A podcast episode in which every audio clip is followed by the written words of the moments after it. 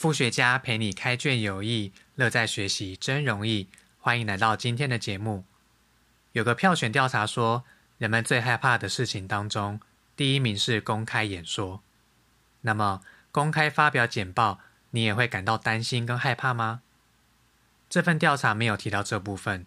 不过，今天要分享的书《如何帮鸡洗澡》，就是针对发表好简报而生的哦。如何帮鸡洗澡？这本书值得分享的点很多，包含了简报基本的五 W E H，并且搭配平易近人的案例跟情境，帮助读者更好的理解跟实作。坊间也有许多相关的课程或工作坊，这边就分享三位我曾经学习过的简报课程老师。第一位是简报一沙鸥的林泰君老师，江湖人称太上老君，还有第二位。边境实验室的曾定军老师，以及 Keynote 小王子黄奇浩老师，这三位老师都有非常丰富的内容可以学习。那我想特别分享这本书的是做简报本身以外要注意的环节跟整体大环境，还有结合自己实际做简报的经验来对照书中的原则。第一个原则是了解听众属性。例如，TA 喜欢怎样的呈现方式和接收方式？因为简报的核心是行销，而行销的关键前提就是了解你的 TA 并投其所好。第二个部分是以终为始，开始做简报之前，要先知道自己要去到哪里，达到什么目的。打个比方来说，就是要煮饭之前，必须先想好这次要做什么样的料理，要做日式的，要做美式的。接着再去准备需要的食材，最后才是进行烹饪，而不是看到什么买什么，结果剩下很多食材没有用，又难以割舍，这样很可惜。简报也是同样的道理。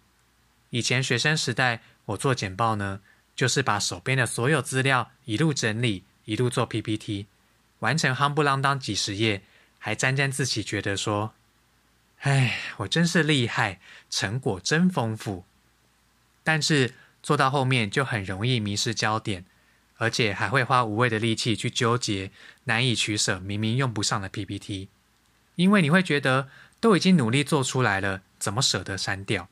还会找理由留下这一页的简报。后来经过课程才学到，有两个方法可以解决这个情况。第一个，便条纸书写法，或者用其他纸，用打字的也行。就是把每一个要点写在一张便条纸，再收集起来。第二个是故事描述法，先说一个故事，再开始写。总之呢，就是先把这份简报要传达的观点、要使用的资料都先全部列出来，就像把可能会用到的食材全摆在桌上。这个阶段先不做取舍，就是想到什么就列什么。当你列完后，可能有十点，接着来到第二阶段。你要再回头扣紧你对 TA 的了解，比如说他们比较重视图表还是文字叙述，那你的简报就要跟着调整两者的比例。或者 TA 对你要简报的内容了解程度是多还是少，这会关系到你要详细深入说明或者明快带过就好了。最后把去无曾经下来的部分做成最后的简报。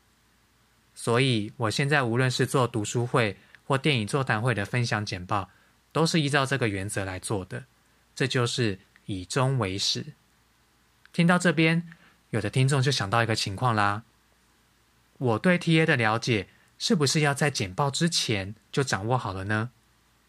是的，没错，这就是另一个做简报以外，作者很重视的整体大环境。书中提到会前会预先推销的原则，在会议上的简报。往往是最后一小段路，早在简报开始之前，就已经很大程度决定了这份简报到底会不会成功。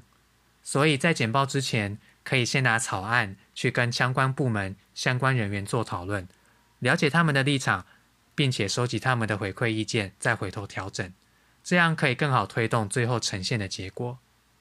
到目前都是比较软性、比较抽象的原则，至于硬体设备、空间的部分。本书也有许多说明，例如电脑摆哪里，小抄要怎么用，怎么调整适合简报的灯光。在这些原则当中，最重要的就是务必提早去现场蕊过所有环节。我个人的经验是，即便是熟悉的、常去的单位，也不要因此松懈。有一次，我分享电影会的单位，到现场才发现他的电脑、喇叭跟显示器都换过了。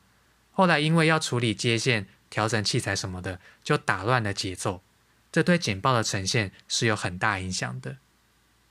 OK，节目来到这边，我们来做个总结。永远记得，没有一场简报是完美一百分的。简报永远不只是简报本身，简报的之前。当下跟事后一定都有下次可以更好的点。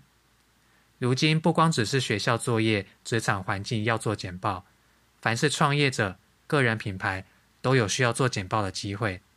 那如何透过本书提醒的方方面面，让每次的简报都能提升个人影响力，让简报不只是简报，便是本书最大的价值了。这本书我很喜欢的是，作者真的很体贴。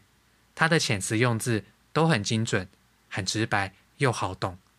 光是如何帮鸡洗澡这个命名就很让人好奇啦。到底为什么要帮鸡洗澡？给鸡洗澡和简报又有神马关系？那作者也在书中分享，原来这是改变他人生的一场简报。想知道究竟如何帮一只鸡洗澡才行吗？